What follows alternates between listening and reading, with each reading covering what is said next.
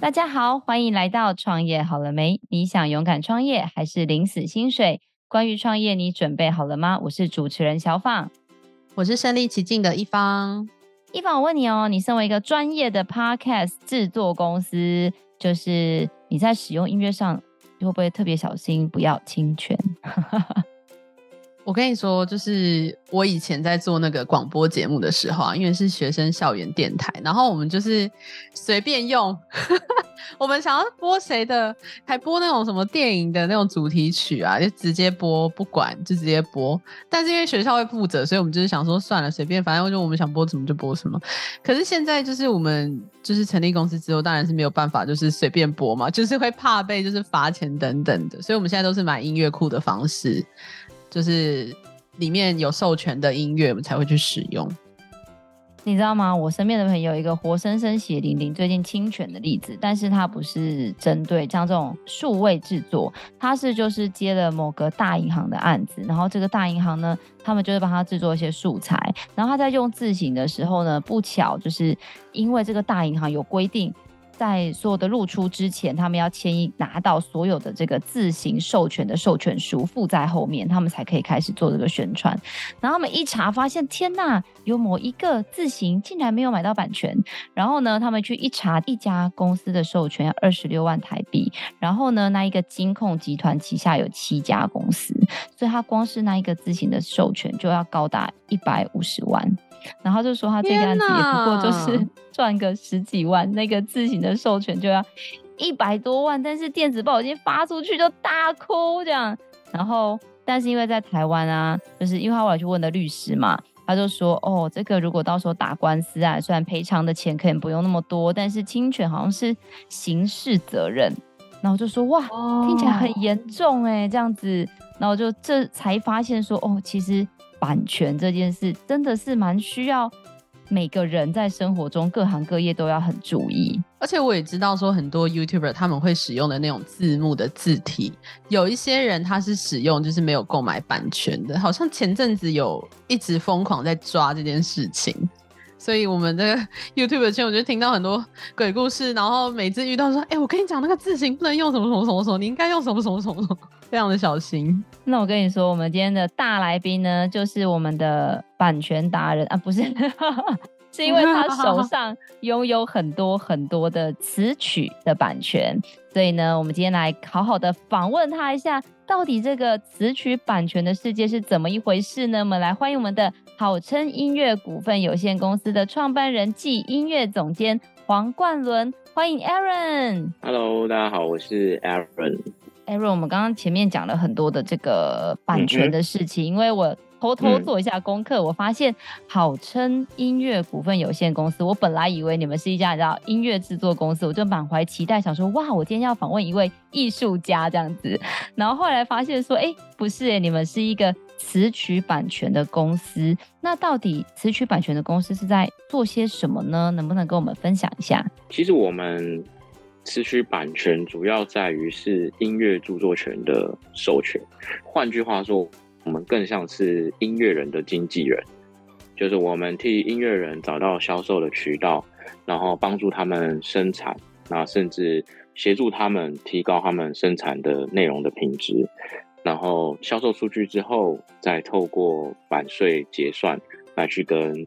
创作人做一个分润，这样子。对，所以，我们其实某种程度上比较像是一个音乐人的经纪公司，又或者是说音乐人的作品的经纪公司。所以，他们可以应用的范围大概是怎么样？是例如说，有人想要在演唱会唱，还是有什么？例如说词曲改编等等，就是它大概应用的范围会是在哪些地方呢？其实主要应用范围会牵涉到重置权。对，那重置的方式有很多种嘛，例如说，呃，你重新翻唱也是一种重置，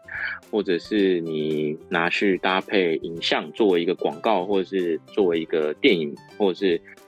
呃任何这些影像的音乐作为使用，我们称之为就是影音同步的重制。对，那包含你刚刚说的这个演唱会部分，它就涉及到公播的权利。对，那这个是公播的部分，所以其实它是有很多种不同的权利去做不一样的授权。Aaron，我有一个呃疑问想要跟您请教，就是因为你刚刚说，就是音乐人如果想要有一个好的管道来销售他们的词或者他们的曲，就会跟你们合作。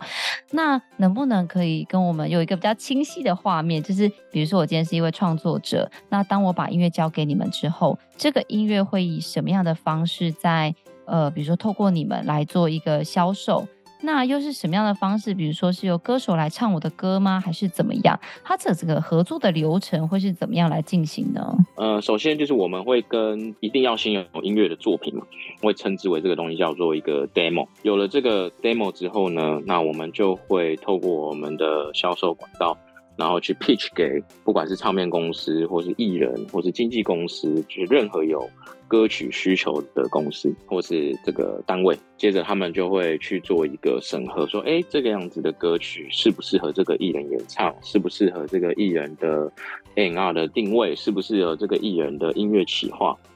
然后是不是他的口吻啊、年纪啊等等之类的。然后是不是我们这张专辑的收歌的需求的方向？那如果 match 到，他们也觉得歌曲不错的话呢，他们就会做一次的重制。那这个重制就是他们会把这个歌拿去制作完之后发行，去发行成一个我们现在所听到的，不管在 Spotify 或者是 CD 里面听到的这个音乐。那后续呢，我们再透过不管是平台上面的点击次数的。计算，或是平台上面的销售，或是 CD 的销售，或者各样的音乐的使用，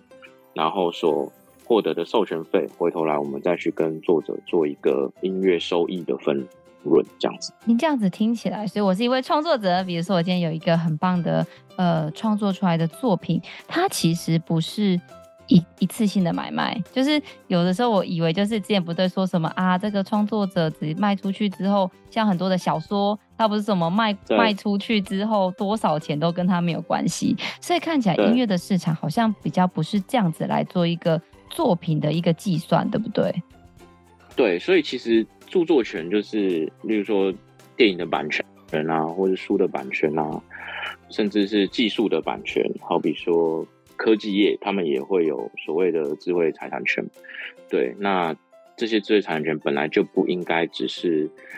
收取一次的费用，在授权给甲方之后，甲方能够产生的营收，甚至它的市场规模，都会影响到它所产出的制作物能够有多大的利润。对，那其实如果这些利润跟原创作者他是没有关系的话，我觉得就会比较不是一个很公平的一个。交易跟合作的模式这样子。回到刚刚你们一开始提，就是你们在讲那个 授权费很高的部分，其实这个就是也会建议你们，假设你们在跟某个平台或是跟某个甲方合作的时候，可能你们一开始可以先谈清楚这些版权到底是由哪一方负责，因为这个东西它很有可能会产生是非常多的额外的成本，所以一开始如果可以把这个责任。分得清楚的话，也许对公司来讲，它会相较于就是安全一点，才不会突然爆出一大笔很高的这个授权成本。前面就是也有提到说，就是有一些歌手他会在演唱会上面就是唱其他人的歌曲嘛。那我之前是有听到有其中一个歌手在回答说，很多粉丝都会问说，诶，为什么要唱这首啊？为什么是选择这个人的歌啊？这样，然后他就会回答说。哦，因为他的那个授权先下来啊，所以我就我就选择他的歌来唱了。那我就很好奇，就是这个，比如说评估或是报价这些的流程，大概有哪些环节需要进行？那会不会很复杂？例如说要跑好几个月啊，等等。其实是有可能时间会比较冗长的原因，是因为呃，特别在音乐著作，是他各个。创作人他可能所属的代理公司不一样哦，例如说有的可能在索尼，有的可能在华纳。那你说一首歌它有词跟曲嘛？可能词他在词的这个老师在 A 公司，曲的这个老师他在 B 公司，这是一首歌可能有四五个作者，所以其实你变成是你要跟各家版权公司去获得授权，取得授权的过程其实相对来说就会比较复杂一点。这是第一个。再第二个是你授权使用的。包含区域使用的年限，然后使用的方式、使用的长短，哦，或者是是线上使用或是线下使用，这些其实都会影响到授权金的定价，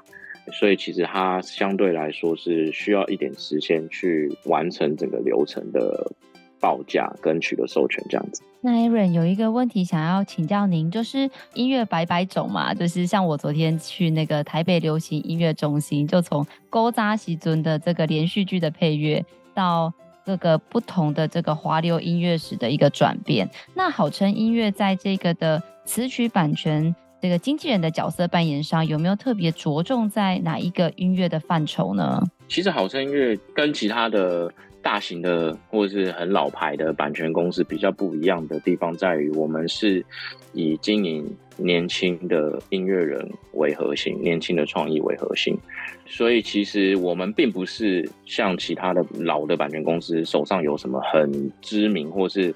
很大营收的这些版权曲库。相较于之下，其实我们相对我们的作品会比较年轻，然后。更多的是在市场的推广上面，在销售的渠道上面，有我们自己独特的管道。那也因为我们比较没有那么多的包袱，所以其实相对来讲，我们的合作性跟我们的合作的方式其实更弹性一些。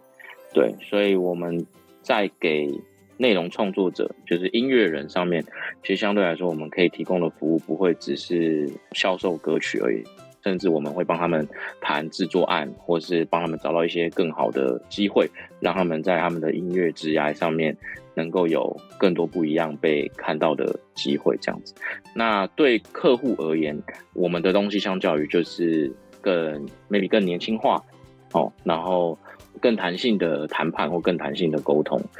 可以给到他们不一样、更多的弹性的合作方式吧，我觉得。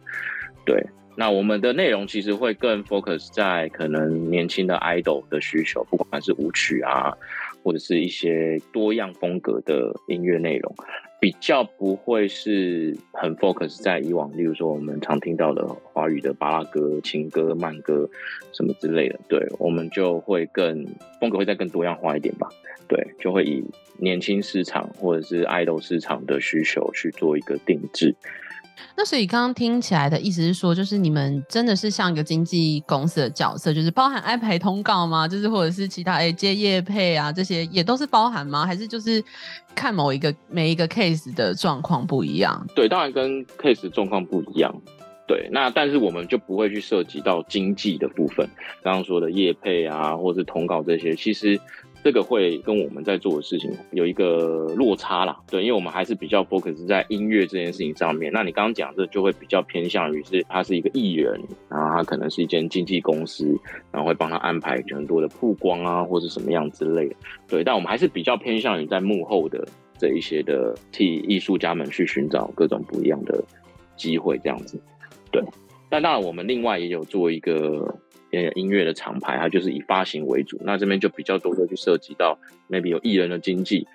或者是可能艺人相关的商案啊等等之类的。对，那这是两间公司是在做不一样的事情。那 Aaron，如果说我今天是一个创作者小萌新，然后假设我的作品呢也受到你们的赏识，那我跟好声这边会有什么样的合作方式？比如说我是一首歌一首歌跟你们做这个计价，还是我可以？比如说，就是有的是房子会有这种独家销售，跟我可以给很多人卖，通常会是怎么样的一种合作的状态呢？呃，其实应该说我们合作方法比较弹性，就是可以是单首歌单首歌的合作，也可以是有在年限内的一个独家的合作这样。那当然就是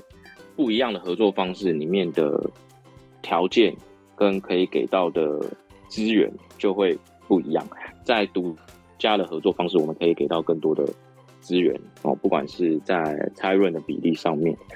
或者是呃，我们像我们会做很多的写歌营、创作影，我们会有一些不一样的资源，然后会特别给到就是独家合作的音乐人这样子。那有一个议题也想跟就是 Aaron 讨论一下，就是因为我们之前是有接触过，就是音乐创作型的 YouTuber，那他们不一定都会是以独创为主，就是不是都是自己写啊，自己写词曲这种，他们之前是会有一种方式，就是去改就是歌词的部分。那因为当时就是有跟他们讨论过一个议题，就是说，因为很多歌手他们在，例如说刚发片啊，在宣传期，他可能或许是一个小歌手，在宣传的过程当中，可能也会需要大量的曝光。那因为像这样子，YouTube 他们重新制作的方式，也是变相的，就是让这个创作者可以有一个更多的曝光，有点像是。一个互补的一个作用。那对于你们公司来说，因为你们刚刚有讲到说是以很多年轻的艺人为主嘛，那不知道说就是像这样子有嗯可能大型曝光的资源，你们会去怎么样谈？因为它可能会有一个附加价值，就是说你的歌曲可能会被更多人听见啊等等的。就是你们怎么样去评估呃这件事情它，例如说报价或者是可能有一个互惠的可能性吗？其实这就是我们跟可能以往的版权公司观念跟看法比较不一样的地方。对，其实我觉得现阶段来说，歌曲要有收益，首先它要先有能够被听到的机会。对，所以其实这件事情它是相辅相成的。以我们的角度来讲，其实我觉得在这中间，它一定可以抓到一个良好的平衡。对，所以其实我们不见得像以往的版权公司会认为说，哦。所有的使用就是要 charge 多大的费用？当然，歌曲有新的歌，有旧的歌。今天它是一首老歌，然后是已经有它不可被取代的价值。那当然就是看创作人的角度，他要怎么去 charge 费用或什么。这个当然是要以尊重原创人的出发点去思考这件事情。但今天如果是一首全新的歌，它是其实相对来说是需要曝光的，它相对来说是需要被炒作才有机会。这首歌才有可能产生更大收益的状态的时候，我觉得其实相对来说，我们会用更宽松的方式去看待这件事情。对，我觉得它是一个相辅相成。对，有的时候如果你一开始就把所有东西都锁死，其实我觉得反而是。抑制了这首歌被听到的机会。那这样子对于创作者来说，你会怎么样去跟他们沟通，或者是他们曾经有反弹过吗？就说，哎、欸，他们用我歌就应该要收费啊，怎么怎么怎么可以把我歌弄成这样啊，等等等等，有没有这种？对，其实歌曲上面的使用，我们最主要还是要先尊重原创人的看法跟他的主观的感受，这样子都还是会有一个沟通的过程在。对啊，一本是例如说，假设他们已经有一个使用，他是要他没有预算，可是我们评估，哎，这样子对这个歌曲其实是有注意的宣传啊，或是什么之类，那我们就会跟作者沟通说，哎，如果是这样子的方式，你能不能够接受？所以还是要经过作者的认同跟同意去做这件事情，相较来说是比较 OK 的。Aaron，那。这样一路走来啊，因为毕竟我觉得我自己在心中啦，我还是觉得很多创作人都是艺术家的性格。那我觉得可以跟艺术家相处人真的超级厉害，因为我像我就是一个非常讲究效率的人，所以我常常都会觉得我跟艺术家还有文化人，我都觉得啊，我跟你们的那个世界有点难以融入。那你在这个一路上的创业，因为毕竟公司还是要以获利为。最终的一个目标嘛，那你不知道有没有什么印象深刻或者是难忘的故事可以跟我们分享？很多哎、对，因为其实艺术家真的他们的毛比较多啦，对，所以说我觉得沟通很重要，很多事情事前的沟通如果有果效的话，会比事后事情发生之后再去沟通来的成本比较低一点。对，所以我觉得能够适当而且适量，然后适时的去做事前的沟通是非常的重要的。对，然后再来就是，嗯，我们说著作人格权嘛，对，所以毕竟这个创作品它被创作出来的时候，它就是每一个作者的孩子，所以我觉得以我们的角度，就是我们更要去更谨慎的去看待这件事情，对。好好的保护好每一个创作，也尊重每一个创作人的想法，然后做好事实的沟通。对，我觉得就会比较 OK。那你说实际上遇到的状况，我觉得真的是太多了。对，例如说创作人跟创作人之间一起创作，他们也会有纷争，会有 beef 啊。然后觉得就是，例如说可能会。哇，这个我我有点，我有点我有点难具体的去形容出来，对，因为不希望就是这件事情让它变得有太多的臆测或什么的，因为毕竟就是可能作品啊，或者是创作人他们，你知道，大家是搜寻得到的，对，所以我们就不在这边去讲他们的事情，这样子，对。但是确实，我觉得这个是有他的辛苦的，所以我觉得沟通就是一件非常重要的事情。那 Aaron 在就是经手这么多词曲经济的过程当中，有没有特别印象深刻，或者是呃比较心酸的故事可以跟我们分享吗？我觉得。不要说我们心酸好了，我觉得我也是待过别间版权公司嘛。我以前经历过一件事情，然后这个事情他是讲，就是可能有某很知名的老师，他是呃也比较年长了这样子，然后呃他以前曾经去就拿着一把吉他，然后到公司，然后演奏或者是表现他的歌曲，让我们那个时候的主管听，这样。那某种程度上也是证明他自己还可以写，对。但其实我觉得。音乐市场是这样，它其实是一个时代更换非常快的市场。好，例如说，可能 maybe 五年前或是更久以前还很流行呃 EDM 的东西，可能现在就已经不流行了。那 maybe 现在就是 Hip Hop 或者是 R&B 或者是 K-pop 的东西，UK Garage 或者是，对，我觉得就是音乐的风格跟音乐市场它是变换的非常的快。对，所以其实很多长辈或是老一辈的音乐创作人。他们能不能跟得上音乐市场的替换，就会影响到他有没有办办法在这个市场上继续生存。对，那我那个时候就是看到那个呃长辈，我觉得可能有七十岁吧，然后就带着把吉他，然后来公司，然后就唱，然后就想要去说哦，就是他还可以写这样。对，但其实我们都知道，这样子的作品，或是这样子的 demo。是在目前市场上，其实相对来说已经有一定程度的销售困难。后来那个老师走了之后，就听到主管可能有一点点比较维持的去讲了一些事情。那从那件事情之后，因为那个老师是我他曾经写过的作品是那种就是我觉得很棒的作品，对。然后我我当时看到这个感觉，就是觉得有一点心酸跟心寒。对，所以我就会觉得，未来我在做这件事情的时候，我希望，当然我们没办法去 guarantee 他就是收入啊，或者是什么，就是我们一定是尽力去做好这件事情。但是我就是希望我们可以给到给到他们更好的一个尊重，然后或者是帮他们能够提供在职涯的规划上面能够有更多的助力，就尽我们的可能的能够去支持他们吧。对，因为我当下我那时候就觉得，哎，就是看到一个很长辈，然后这样子去展现他的音乐作品，但是就是被人家有一点维持的时候，我会觉得有一点难过。这样，对，所以这可能是一个后来我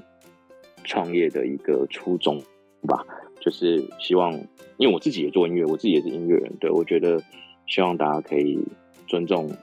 就是音乐，也尊重作品，也尊重这些创作人。那。Aaron，就是因为刚刚有听到你其实原本也是做音乐相关的，然后现在自己出来创业，但其实我们大家都知道，一定是在别人家上班压力比较小，自己出来创业其实要面临很多的风险、很多的承担、很多的困难。那当年除了你自己小小的这个音乐人的梦想之外，有没有什么样的使命或什么样的原因，让你毅然决然就决定要创办的好声音乐呢？因为你知道，就是当你在经纪或代理一个音乐人的时候，最直接的就是他的作品有没有销售，就会影响到他的收入。所以，当这些创作人有期望在你身上的时候，其实它是一种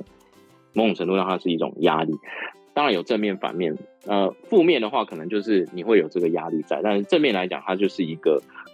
促使你往前进的动力，因为希望可以为音乐人创造更多的收益。我决定做这件事情的时候，是因为我觉得我有很多的想法，甚至我有开拓市场的决心跟野心，但是可能当时没有办法得到。支持，总之我花自己的钱去做这些事情，就不会有人去说这是对或是错的。所以后来我们就才去做了这件事情，然后我们自己去开拓大陆的市场，甚至去接洽很多海外的版权，然后我们让我们的作者去跟海外的作者去做一个合作，去开拓更多不一样的销售管道，想办法去。提高我们销售的呃效率或者是渠道这样子，对，所以当自己做去做这件事情的时候，当然相对来讲压力会比较大。可是我觉得比较快乐的是，是因为就是你有想法，你可以把它执行出来。当然，它不一定就是每一次都是有果效的，至少成败在自己手上嘛。只要是可以承担的状态下，我觉得都不会去后悔自己做的决定。也因为这样，所以我们才能够做出跟别人比较不一样的一个版权公司。我觉得是这样。那我也想问一件事情，就是因为我们前面一直在提到说词曲可以去做授权的动作嘛，然后权利可能很多种不同的形式。就是我们如果去使用到的作品，应该都基本上都会侵权嘛。那如果假设它可能有某一些程度下的应用，它是可以不侵权，或是其实可以不用跟你们去谈的嘛？就是有没有这样的一个形式存在？应该这样讲，就是好，例如说现在很多 YouTube 上面的 cover 好了。其实某种程度上，其实它算是侵权啊，但是最终就是回归到就是权利的拥有人，他要不要去做主张他的权利吗？对对，要不要去主张他的权利跟 或求偿这样子？对，所以最终还是回归到这个权利的拥有者的身上这样子。对，所以其实某种程度上，我觉得它是有一个模糊地带啊。在没有经过原作者的状态下去使用，其实都算是侵权。对，只是因为我觉得现在有太多的因素去让 maybe 权利人也觉得 OK，这个其实是 maybe 他是在帮我打歌啊，或者是可能他是一个对，所以我们不能说这样子不叫侵权，只是就是你有没有被人家去提出就是这个侵权这件事情，我们或者是有没有被人家提出要维权这件事情。对，所以就最终这个责任跟这个后续要承担的后果，还是会落在就是这个当事人身上。但只是很多时候，大家其实是睁一只眼闭一只眼。那 Aaron，我们用正面一点的方法来看待这件事，因为像我自己是一个公安公司嘛，那我们现在。可以有制作自己的 podcast 啊，或自己的 YouTube。那到底我们要使用一些呃，我们就讲，因为像你们是咨询版权，如果我们要使用一些音乐，那我们到底应该要有哪一些步骤？我们就是可不可以教学一下我们的观众，怎么样才是一个比较正确的来申请这样的权利，或者是怎么样来进行？其实是。对我们不要被告，也对版权方比较尊重的一种做法呢？流程来讲应该是这样啊，因为如果以 Podcast 来讲，它比较算是一个广播的一个方式，所以它涉及到其实是公播的权利。那如果像公播的权利的话，基本上就是可以直接跟台湾有一个协会叫 MUST，M-U-S-T，就是可以直接跟他们去申请授权这样子。对，那申请授权的方式，有可能是列歌单。比如说，你们今天会使用到什么歌的方式，然后去跟他们申请授权，那或者是假设你们是在一个有非常大量的状态下去用到歌曲的状况，那 maybe 是一个可能一整包的方式去做申请这样子。对，那 Muse 的就是我觉得是一个比较大家会去可能在版权使用上会去接触到，因为大部分人使用比较牵涉到是公播的使用这样。然后，当然，如果你跟呃你要使用的作品本身它的创作人或是这个版权公司有一定的关系的存在，然后你们是有事前沟通的，那大家也觉得，哎，这样子的使用是对作品有效益的。对，那我觉得都还是有可以沟通的空间。我觉得这个到，我觉得谈判都是用谈出来的啦。对，我觉得各种可能都有机会。对啊，那我可不可以冒昧问一下？因为像我们自己常会办一些晚会嘛，什么中秋联欢晚会啊之类的这一种。那我请这个歌手本身来唱他自己的歌，也是需要申请的吗？其实是，其实是要。你们是有售票吗？没有，就是你知道中秋联欢晚会不就是会是或跨年晚会这一种，某某县市政府不就是会请，比如说黄飞来唱他的追追追，类似这一种。因为我知道，就如你说的，有一些是要申请，但像这种歌手本人来唱，像我们一般啦，平凡的理解就会觉得，哎，他是唱他自己的歌啊。这样子会还会有版权的问题吗？虽然他唱他自己的歌，但那歌可能不是他写的，你知道吗？哦，原来是这样子。对对对对，假设我们举例他好，他去赚到钱的嘛，他赚到商演的收益，对不对？可是创作人没有收到。哦，懂懂懂，你看这个就是真的要问你才有才会知道哎。对对对对对，所以他其实是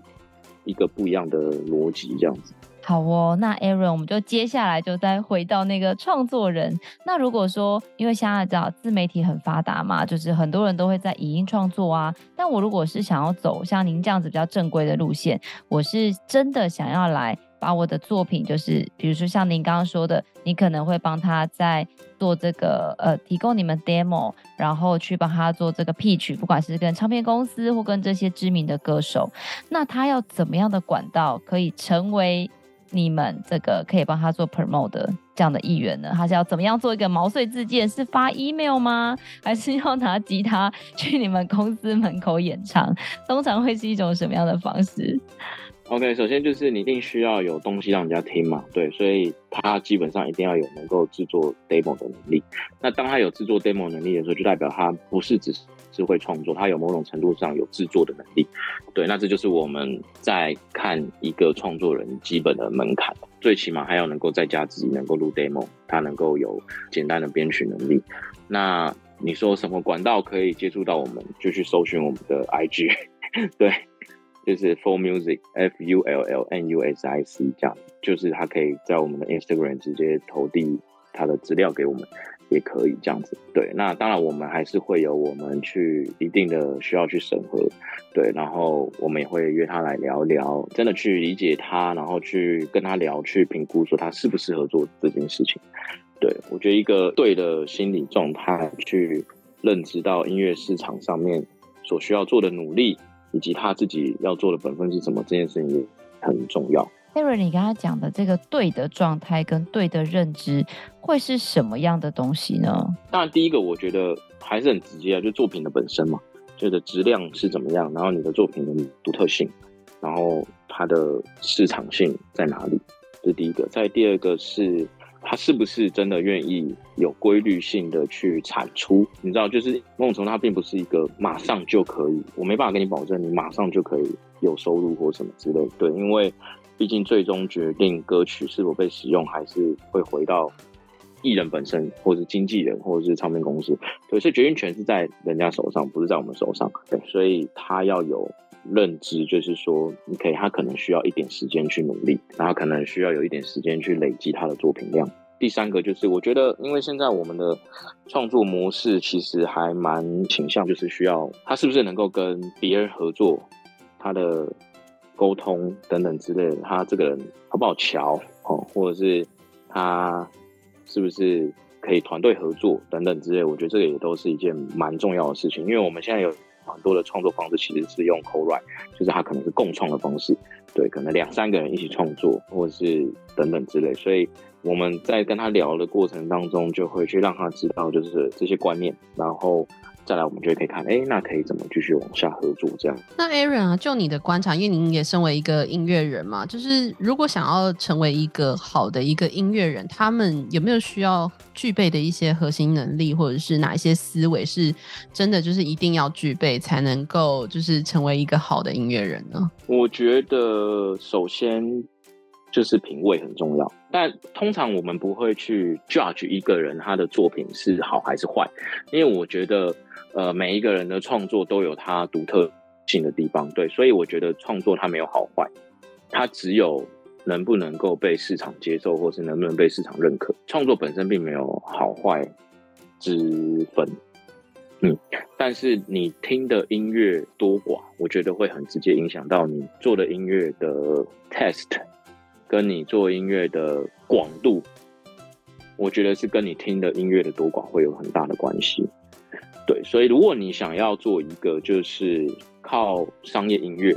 能够维生的作者的话，那你就必须要去知道到底市场上面需要的东西是什么。那当然也有另外一种音乐人，他就是做他自己的东西，他就是做他觉得酷的东西，他就是做他觉得他自己他喜欢的东西。我觉得这个也没有不对，但 maybe 他就更倾向于另外一种方式，他可能是适合自己做艺人。他自己做歌手，他自己去发行，去累积他自己的听众，这也是一个方式。多听音乐真的是一件非常重要的事情。而且多听音乐不是只多听，而是你要，你如果可以涉及的越广，我觉得越好。对，这是第一个。再第二个，我觉得要能够很规律性的产出。以往大家会觉得创作它就是要需要灵感啊，没有灵感就没有没有办法创作，或者是我不知道，就常常会有人会觉得艺术家就是可能呃，哎，你是不是晚上会比较有灵感啊？还是说，哎，喝酒之后会比较有灵感啊？还是怎样这样？但其实我，我觉得这件事情是我们周遭的音乐人，或者我们认知到的音乐人，其实对于需不需要灵感去创作这件事情，我觉得。它并没有绝对的关联性。其实创作它是可以很量产的方式，它是可以很制式化去产出。就像一般人上班嘛，就是早上八点到下午五点。如果你把创作当做是一个上班这件事情来讲的话，它其实是可以固定产出的。灵感这件事情去局限，当然它会有它的方式跟方法。那这个也是我们会去教导作者们的一个观念，对，所以回头来，我觉得他能不能够很规律的去产出这件事情，我觉得就很重要。再来第三个，我觉得是现在的音乐人，我觉得要有能够去跟人建立关系啊，或者是能够去尝试各种不一样多方的合作的能力，对，因为当你能够。我我觉得我们现在的产业里面各种的合作方式，或是各种的合作单位，其实都有。对，所以如果你只是闭门在家自己做音乐的话，我觉得相对来讲会稍微辛苦一点。但是如果你具备有销售自己的能力，我觉得对音乐人来讲其实是会很加分，甚至是经营社群都会为你去赢得跟别人不一样的谈判筹码，或者是更多的机会这样子。那最后的最后啊，我想要跟上时事，就是这个问题真的是在我的朋友圈太热了，所以我来问一下 Aaron，就是最近因为我们的那个。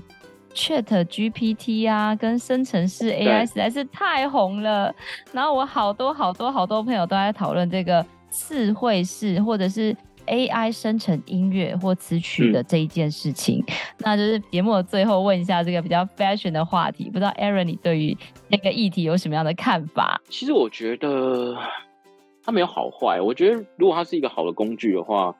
为什么不把它纳入作为你创作里面的一个可以使用的工具？我个人会这样子觉得啦。当然，你说会不会有其他产生负面的效应？例如说，可能更泛滥的创作。你知道，我们现在每一天，全世界有超过十一万首歌在发行。每一天吗？每一天大概有十十万、十一万首的歌在发行，对，所以这样子东西它肯定会有正面的效应，也会有反面的效应。对，你知道，就是拿 YouTube 来讲好了，YouTube 创立到现在的成长，它肯定是刚出来的时候用户数成长的是特别快嘛，到现在这个状态的时候已经趋近于平缓，所以每天在增长的用户数其实相对来说是有限，可是这个平台里面的创作者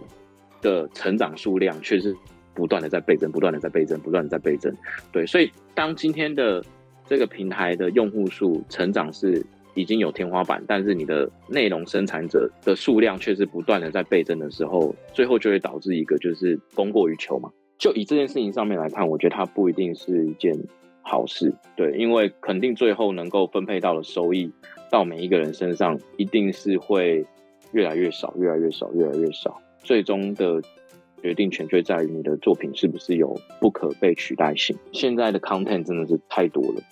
真的太多了。就拿大陆的这种抖音歌来说，他们是每个月一间公司可能每个月是五六十首歌在做，他们就是嗨发一波，然后就去测数据，测完数据之后，OK 这首歌数据比较好，我就狂砸宣传费去找一大堆的抖音的博主来去翻唱这首歌，把这首歌炒到红。炒到红之后，我在平台里面的点播量有一定的数据之后，我再用这个点播数据去跟平台可能拿一笔不错的授权金或什么之类，然后再回头来再不断的去做这件事情。对，所以这也是为什么我们会听到这么多的抖音歌的，对，就是现在的内容产生的量是我们以往的好几倍，再加上现在的人娱乐的时间已经被分散到就是太分散，对，所以你真的。能够花时间好好去听一首歌的几率其实是越来越低，对啊，所以我觉得最后还是，不管是 AI 也好或者怎么样，我觉得最终还是你的作品的独特性跟你这个 artist 的不可取代性在哪边，我觉得是是最重要的。可想而知，未来的世界内容的产生的量跟速度只会越快，跟越多。一方，我觉得 Aaron 刚刚这个讲法真的很有感呢。就不要说别的好了，你看每一天有多少的 Podcaster 把他们的新节目上架？对，真的很多。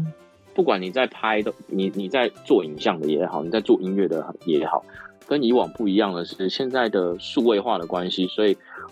我们创作的门槛真的是降低非常多。以以往你要拍一部电影，你要用胶卷，你要动用很大的。很贵的机器，你必必须要有一定的资本，你才有办法做这件事情。但其实现在你要做一个影像作品，其实你用 iPhone 拍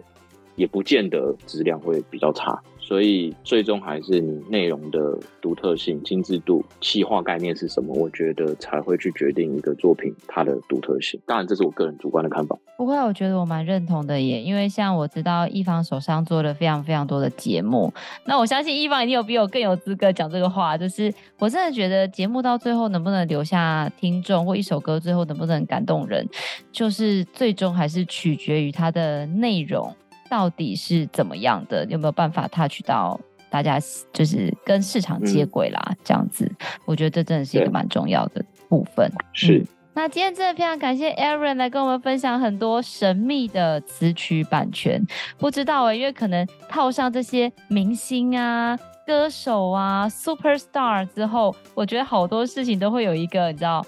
神秘的光环存在。但今天感谢 Aaron 跟我们分享了很多关于这个词曲创作或者是艺术创作的一些专业。那当然呢，因为现在这资讯取得很方便。但是呢，也希望大家透过今天 Aaron 的分享，大家可以去尊重这些创作者。如果未来呢，你有想要引用这些创作的作品，不管是在刚刚讲的这个公播权，或者是你要在其他的地方应用，Aaron 今天也提供我们很好的这个使用的一个方式。那希望大家都能够不要去踩到这个版权的这个红线，那大家也可以非常的用欣赏的角度、放松的心情来享受我们非常棒的一个作品。那我们也会把我们的好声音乐的联络资讯放在下方的资讯栏。如果你有这个音乐使用的需求，或者是你就是那个很棒的下一位的创作者，都可以来跟我们的好称音乐联系。我相信我们的 Aaron 都可以让你有一个很满意的一个体验。最后，如果你喜欢我们的节目，别忘了给我们五星好评加分享哦。创业好了没？我们下次见喽，拜拜。拜拜。拜拜。